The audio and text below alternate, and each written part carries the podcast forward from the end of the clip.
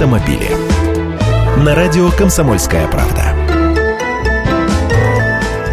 Здравствуйте! Продолжаю декаду автоликбеза в ежедневных программах автомобили. Что такое гибридный автомобиль? Да, все знают, что это нечто среднее между обычной машиной и электромобилем. То есть и двигатель внутреннего сгорания есть, и электромотор имеется.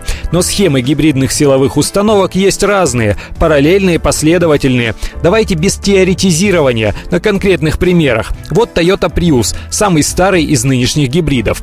Prius может передвигаться за счет чистой электрической энергии на расстоянии до 2 км при скорости до 50 км в час, обеспечивая тихий ход и не вырабатывая токсичных выбросов. А во время остановок его бензиновый двигатель выключается, что позволяет еще больше снизить расход топлива. Стоит такая машина от 1 миллиона 200 тысяч рублей. Сходную конструкцию гибридной установки имеют и Lexus. А вот недавно в России появился гибридный Volvo.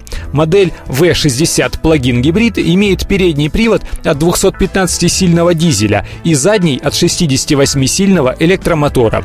Можно ехать исключительно на тяге электромотора, но аккумулятора хватит на 50 километров. Зато его можно зарядить прямо от розетки.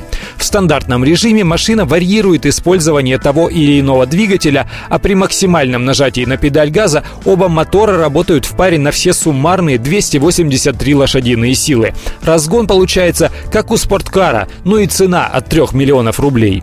Давайте будем осторожнее относиться к рекламным обещаниям. Гибрид это не всегда экономично, но всегда дорого. Автомобили.